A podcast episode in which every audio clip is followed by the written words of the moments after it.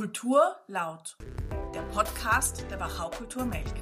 Heute mit Fortissimo Barock, die Gesprächsreihe der Internationalen Barocktage Stift Melk.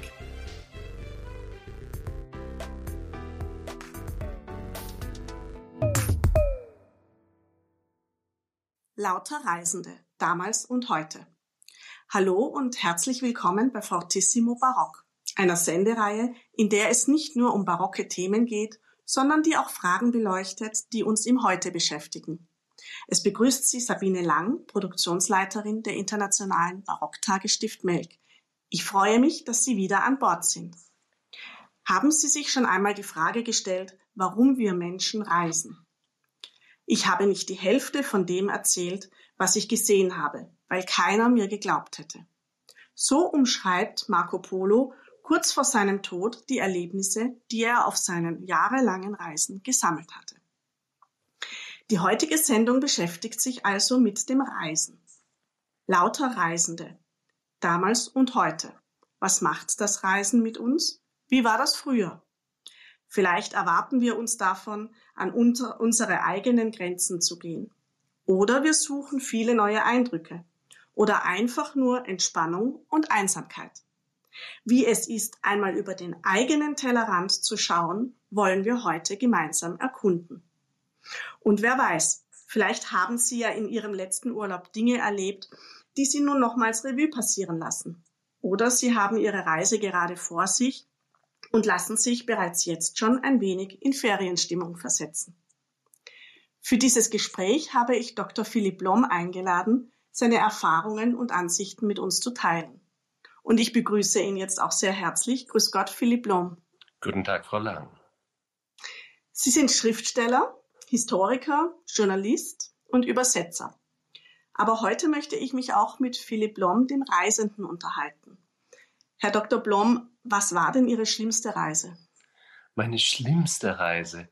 Ich muss gestehen, ähm, mir geht es ein bisschen so wie Plinius in den Älteren und Büchern. Plinius hat behauptet, es gibt kein Buch, das so schlecht ist, dass man nicht noch was davon lernen könnte. Das hat er offensichtlich gesagt, bevor er unseren Buchmarkt kannte. Aber es gibt auch keine Reise, die so schrecklich ist, dass man nicht was davon mitnimmt.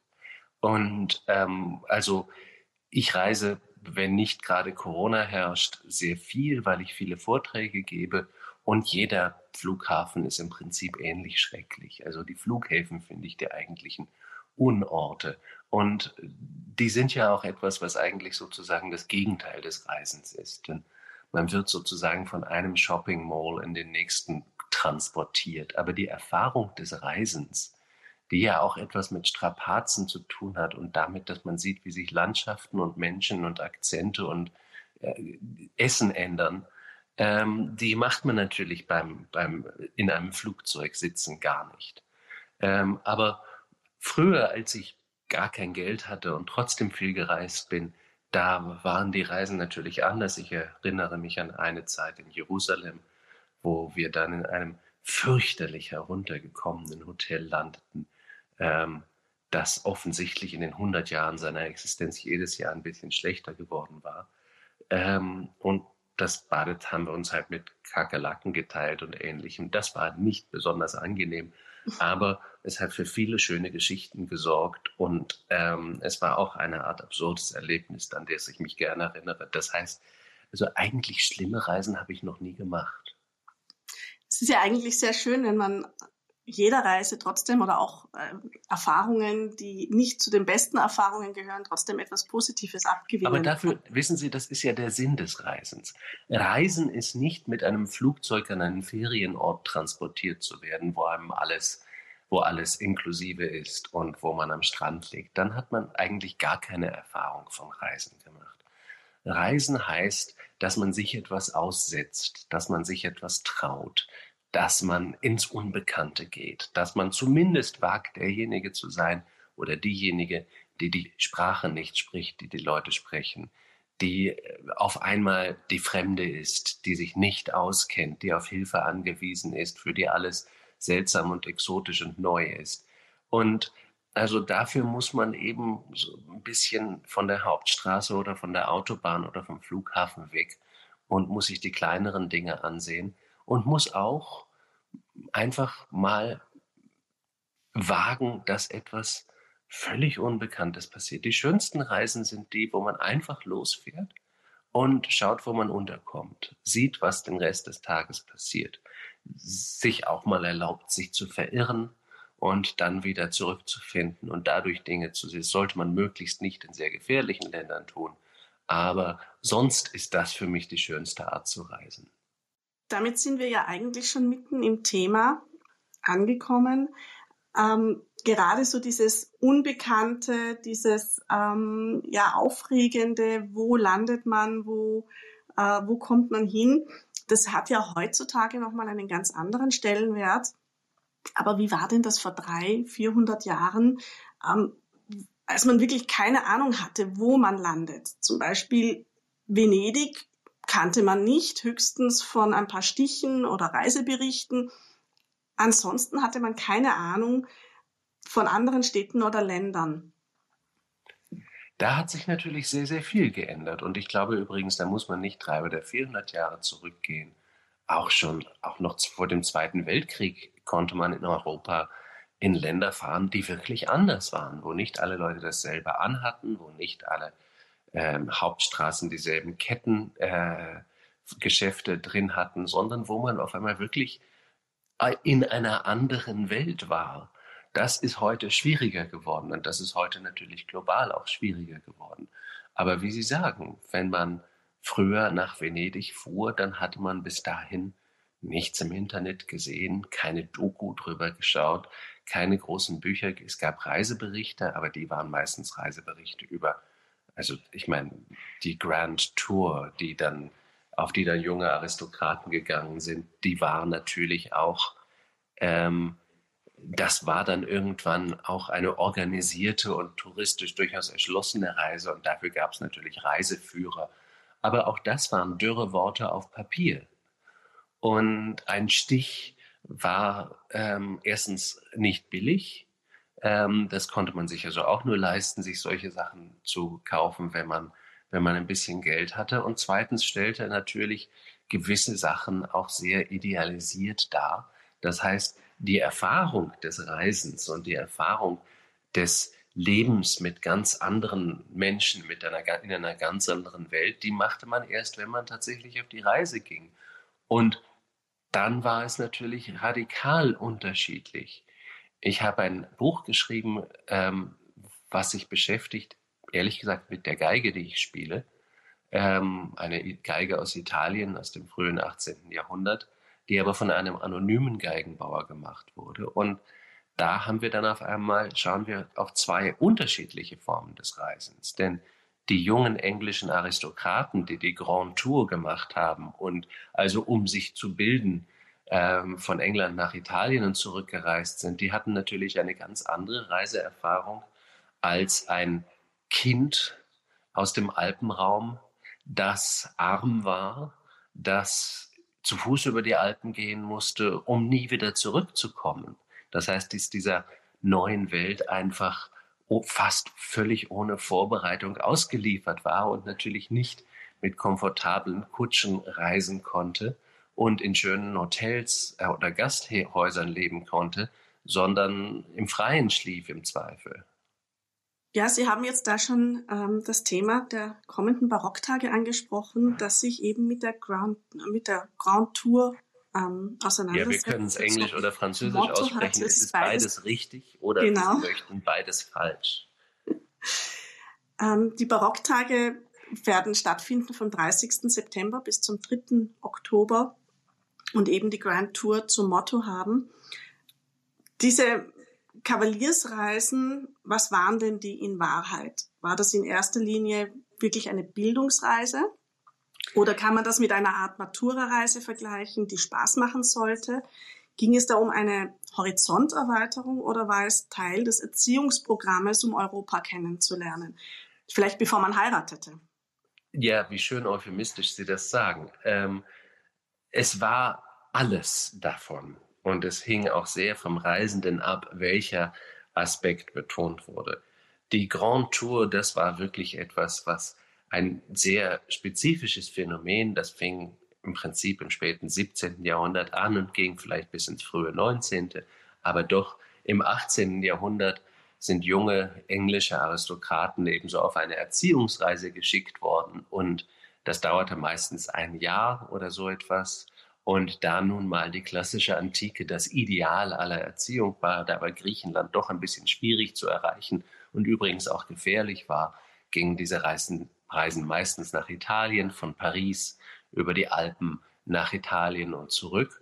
Und natürlich gab es bildungsbeflissene junge Männer, die tatsächlich alle Ruinen sehen wollten und ähm, alle großen Kunstwerke studieren wollten. Aber wenn sie 17-, äh, 18-jährige Burschen auf die Reise schicken, dann haben die wahrscheinlich auch andere Ideen, was die mit ihrer Zeit anfangen wollen. Ähm, und den wohlhabenden Reisenden wurde oft ein Tutor oder ein Mentor zur Seite gestellt, ein älterer Mann, der also aufpassen sollte, dass da nichts passierte. Das war übrigens ein Phänomen, das ausschließlich junge Männer betraf. Also ich kenne zumindest aus dem 18. Jahrhundert keinen Fall von einer jungen Frau, die auf die Grand Tour geschickt wurde. Und das war natürlich auch, weil es sexuelle Abenteuer waren, auf die diese jungen Männer aus waren. Und man kann das dann auf unterschiedliche Weisen charmant beschreiben, aber natürlich hatten ähm, Venedig, Rom, Neapel und so weiter auch Prostituierte, die darauf spezialisiert waren, sich auf, sagen wir, etwas charmantere ähm, Art mit diesen jungen Herren anzufreunden und dann, sagen wir, für zehn Tage oder 20 Tage ihre Freundin zu werden und dann wieder zurückzubleiben. Neapel übrigens war auch spezialisiert darauf, dass das Buben taten, die am Hafen waren und die sehr arm waren. Und also mehr Neapel war für seine männliche Prostitution berühmt. Ähm, also es gab beides natürlich. Und es war natürlich kein Zufall, dass es die jungen Männer waren, bevor sie heirateten. Und sie sollten sich noch einmal ausleben und dann eben Stützen der Gesellschaft werden, die das alles nicht mehr tun. Ähm, das zumindest war die, sagen wir, implizite Idee. Aber es war eben auch eine Bildungsreise und es resultierte wie alle Reisen auch in Souvenirs. Und davon gibt es viele, die schon im 18. Jahrhundert so billig und so kitschig waren, wie sie das heute sind. Aber zum Beispiel auch ein großer Künstler wie Giovanni Battista Piranesi, der große Kupferstecher, hat im Prinzip für Touristen gearbeitet und hat die römischen Ruinen und römischen Altertümer in, in seinem Fall ästhetisch atemberaubenden ähm, Blättern festgehalten, damit sie von jungen Touristen gekauft werden konnten. Also es war ein sehr vielseitiges Phänomen. Eine Schätzfrage an alle, die zuhören.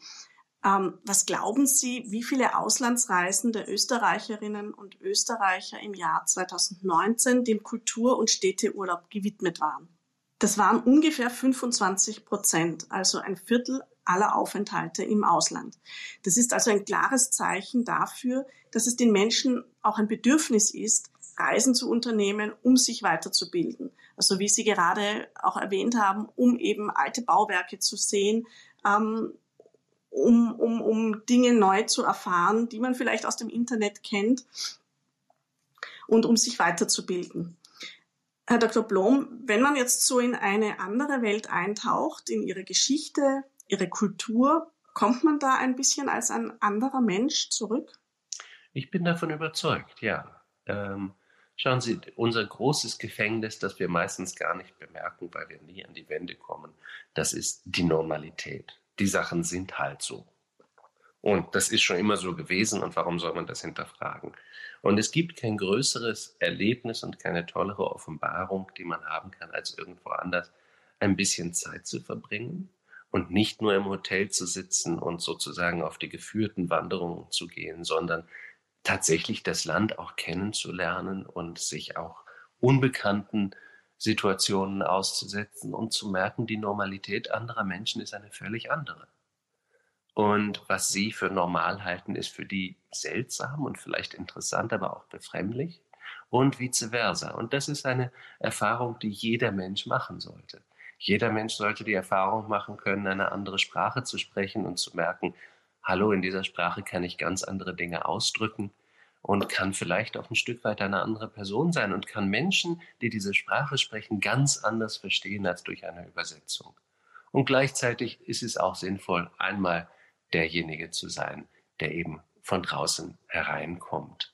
Ähm, ich bin zum Beispiel, also meine Lieblingsidee, für die ich sicherlich europaweit gehasst würde, wenn sie irgendwann mal Realität würde, wäre, wenn wir wirklich eine Europäische Union haben wollen, dann sollten wir ein europäisches soziales Jahr einführen. Und jeder Bursche und jede junge Frau sollte ein Jahr lang im Ausland soziale Arbeit machen, und zwar in einem europäischen Land, das nicht seine oder ihre Sprache spricht. Und nach diesem Jahr würden die Menschen als Europäerinnen und Europäer zurückkommen, denn sie hätten begriffen, was es ist, in diesem, auf diesem Kontinent zu leben, in dieser seltsamen historischen Gemeinschaft und wie groß die Unterschiede sind, aber wie stark auch die verbindenden Dinge sind, die dann trotz der vielen oberflächlichen Unterschiede doch wieder bedeuten, dass man sieht, dass man viel miteinander gemein hat. Ähm, ich, man kann, schauen Sie, das Wort Erfahrung kommt ja nicht von nicht, nicht für nichts vom Reisen. Man fährt irgendwo hin und wenn man das erfährt, dann wird man dadurch ein anderer, dann eignet man sich Wissen an, was man sich nur theoretisch eben nicht aneignen kann. Der Unterschied, den haben wir jetzt alle mitgemacht, das ist ein bisschen der zwischen einem persönlichen Treffen und einer Zoom-Konversation. Ähm, auf Zoom sehen die Leute auch so aus, wie sie sonst aussehen. Man kann dieselben Informationen austauschen. Man kann sehen, aha, so hat er sein Wohnzimmer eingerichtet. Aber man hat den Menschen letztendlich nicht getroffen. Man braucht das Gefühl, man braucht die Körperlichkeit, man braucht die Berührung, den Geruch, all diese Dinge, die dazukommen, wenn man körperlich miteinander zusammen ist. Ähm, das hat man digital nicht und deswegen ist, kann auch kein Film und kein Buch und keine andere Art von Vermittlung die Erfahrung des Reisens ersetzen. Ähm, ja, Sie haben äh, vorhin auch davon gesprochen, dass es extrem wichtig ist, auch einmal eine andere Sprache zu sprechen. In Ihrem Buch, das Sie vorhin erwähnt haben, eine italienische Reise, da reden Sie auch vom äh, Akzent. Ist man eine gewisserweise eine andere Person, wenn man eine andere Sprache spricht oder eine andere, wie drückt man das am besten aus? Wissen man, Sie, andere unterschiedliche Sprachen sind ein bisschen wie unterschiedliche Stile von Musik. Ähm, man hat eine Melodie, die man, ähm, die man vorsingen möchte, die man zum Klingen bringen möchte, aber je nachdem, welchen musikalischen Stil, ob das Country und Western ist oder Johann Sebastian Bach und welche Instrumente man wählt, wird es doch eine völlig andere Art von Musik. Und in jeder Sprache kann man sich etwas anders ausdrücken. Es gibt Worte, die, die in einigen Sprachen etwas viel besser fassen als in anderen.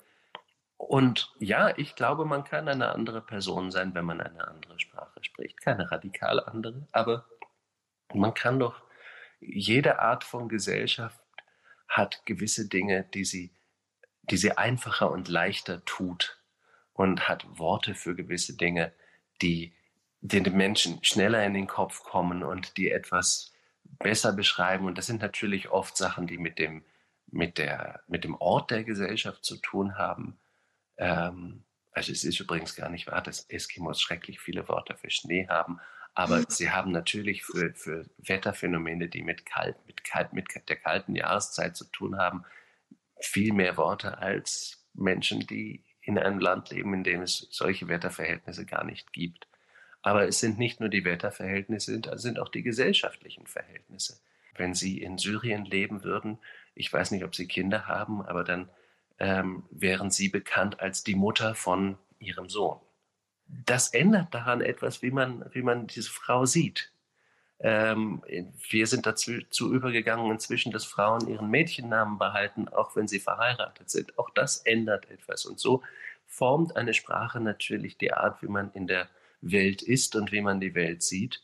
Und das ist sehr wichtig. Und das ist auch sehr befreiend, einfach sehen zu können, die Sprache, in der ich lebe, die geht zwar unglaublich befriedigend in die Tiefe, aber ich kann doch meine Horizonte enorm erweitern, indem ich einfach sehe, was für Ausdrucksmöglichkeiten es sonst noch gibt in der Welt.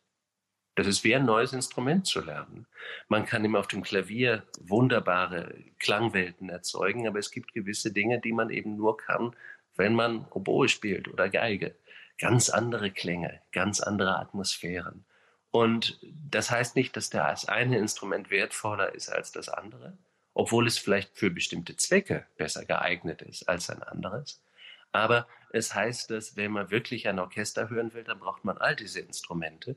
Und wenn man lernen will, anders Musik zu machen und vielleicht anders über Musik nachzudenken oder auch über sich selbst nachzudenken, dann muss man ein neues Instrument lernen. Kommen wir jetzt noch einmal zurück auf die Barockzeit und auch auf jene Komponisten, die unterwegs waren, um von Kollegen zu lernen, neue Einflüsse suchten. Das traf ja nicht auf alle zu. Also Johann Sebastian Bach hat sich zum Beispiel schon auch mit italienischen Meistern auseinandergesetzt, aber sich selber nie aus seinem eigenen Umfeld wegbewegt. Georg Friedrich Händel hingegen ähm, hat recht viel Zeit in Italien verbracht. Und auch aus dem, was er da erlebte, erfuhr, ist später auch in England das äh, Oratorium entstanden. Das heißt, das Reisen hat somit auch nicht nur die Funktion des Lernens, sondern auch der Neuschöpfung. Verschiedenste Einflüsse ähm, treffen zusammen und, und verbinden sich auch zu etwas Neuem. Das ist richtig, ja. Also ich hätte fast gesagt, ich möchte Bach da etwas in Schutz nehmen. Ähm, ich glaube, es war nicht die fehlende Neugier, die ihn bewogen hat, nicht zu reisen. Er hat von Jugend an professionell gearbeitet. Er hatte sehr bald eine Familie, die er ernähren musste. Dann war es also schwieriger. Denn ich meine, Reisen war ja nicht so, ich fliege am Dienstag und ich komme am nächsten Mittwoch wieder, sondern äh, man ging wirklich ins Unbekannte und man war sich nicht sicher, wie lange man wegbleiben würde. Ehrlich gesagt auch nicht, ob man zurückkommen würde. Aber ähm, Bach hat sich sehr intensiv auseinandergesetzt mit anderen ähm, Komponisten und Musikern, die gereist waren, hat viel Zeit mit ihnen verbracht, hat diese Einflüsse aufgesogen. Er hat auch natürlich äh, ganz gierig nach Musik gesucht, die aus Frankreich kam, die aus Italien kam, aus England kam, hat diese Sachen kopiert, um sie besser zu verstehen, neu, neu instrumentiert, also hat wirklich sich ganz intensiv damit auseinandergesetzt. Aber es ist richtig, er ist nie weit gekommen. Er ist einmal nach Lübeck gelaufen, um dort einen berühmten Organisten zu hören. Das war ein ziemlich langer Weg für einen jungen Mann, um den zu Fuß zu gehen. Aber wenn man seine Musik sieht, die ist tatsächlich enorm international. Also die nimmt all diese Stile auf, die Tanzformen, die anderen Harmonisierungen, die anderen Rhythmen und äh, benutzt sie daher auch seine französischen und englischen Suiten etc. Aber das ist richtig, also gerade in Norditalien, das war ein absolutes Zentrum für musikalische Reisen und da besonders Venedig, ähm, denn Venedig, das ist, das realisiert man sich gar nicht so, aber Venedig war schon im 18. Jahrhundert eine Stadt, die hauptsächlich vom Tourismus gelebt hat.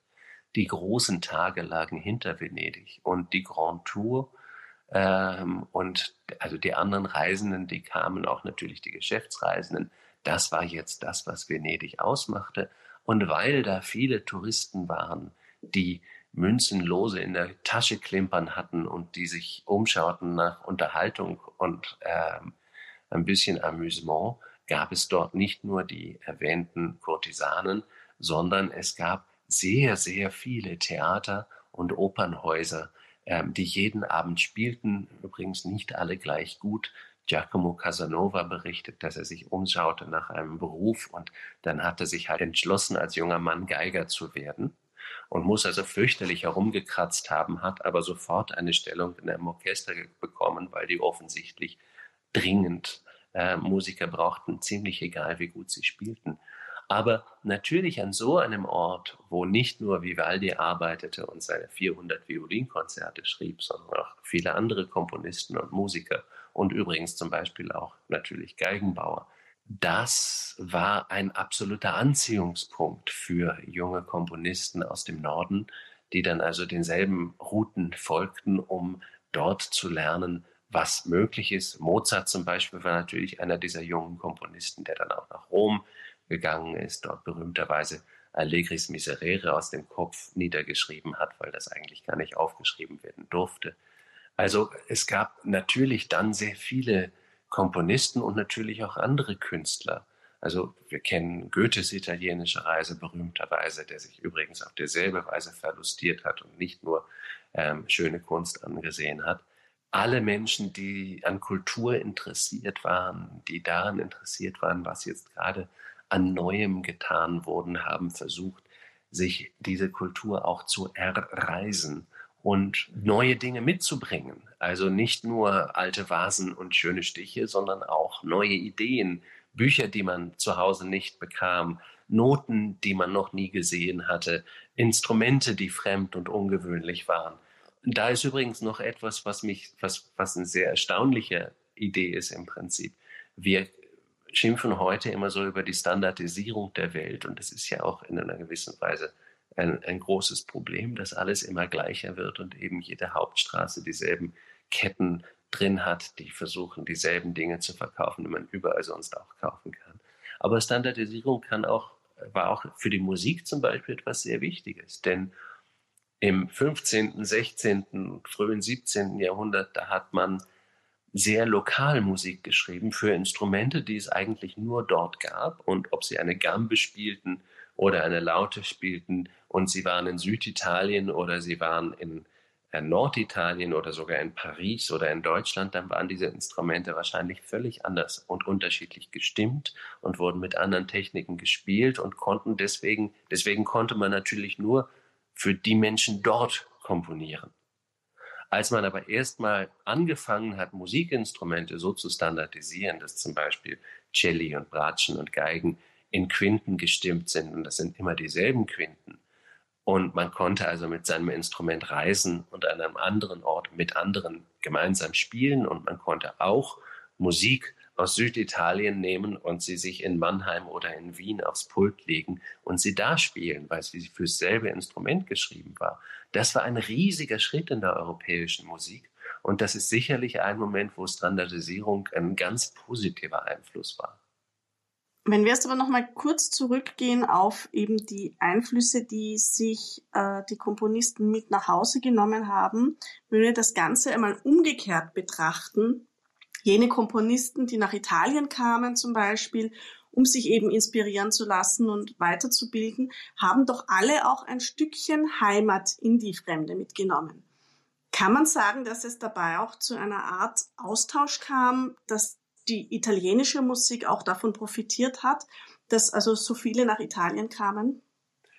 Ähm, ich glaube, das müsste man ein bisschen differenzierter sehen. Also es gab, ich weiß jetzt nicht, bei welchen Komponisten das so gewesen wäre, dass Komponisten aus dem Norden der italienischen Musik der damaligen Zeit etwas hinzugefügt hätten. Dafür gab es auch, glaube ich, wenig Komponisten aus dem Norden, die dort wichtig genug wurden. Also Kapsberger oder Pisendel, die eigentlich eher Virtuosen waren, die aus Deutschland stammten oder aus den deutschsprachigen Ländern stammten, die haben in Italien Karriere gemacht, aber ähm, sonst war, glaube ich, die Dichte in Italien auch wesentlich größer. Aber es gab natürlich andere Künstler, für die das wohl so war, die wohl etwas mitgebracht haben.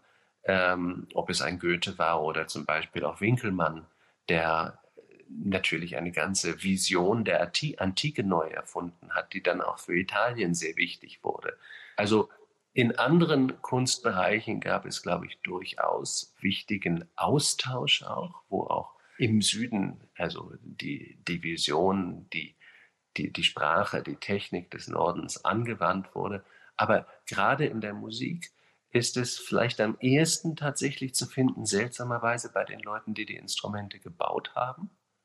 Ähm, denn obwohl die meisten Musiker aus Italien in den Norden gingen, um Karriere zu machen, gab es doch bei den Geigenbauern eine große Arbeitsmigration aus dem süddeutschen Raum, also gerade aus dem Alpenraum, nach Italien, wo dann diese Leute mit dem Handwerk, das sie in Süddeutschland gelernt haben, in Italien Geigenbauer geworden sind. Und da also die wichtigste Blüte des Geigenbaus und damit auch eines Teils der Musik ganz maßgeblich mit beeinflusst haben. Also viele der berühmtesten Geigenbauer sind tatsächlich Deutsche gewesen, ursprünglich aus Süddeutschland, besonders aus Füssen im Allgäu oder auch Tiroler, wie zum Beispiel Jakob Steiner oder auch Matteo Goffriller, der also als äh, Matthias Gfriller in Tirol angefangen hat und dann in Venedig der wichtigste Geigenbauer wurde. Das, da gab es diesen Austausch schon sehr stark. In der Komposition war es damals hauptsächlich noch ein Export aus Italien, glaube ich. Herr Dr. Blom, vielen Dank für dieses äußerst interessante Gespräch. Ähm, unseren Hörerinnen und Hörern wünschen wir damit auch noch viele inspirierende, aufregende oder vielleicht auch einfach nur entspannende Momente bei Ihren Reisen vielleicht einfach auch vieles neu zu entdecken. Die nächsten internationalen Barocktage Stift Melk finden vom 30.09. bis 3.10. statt und haben die Grand Tour zum Motto.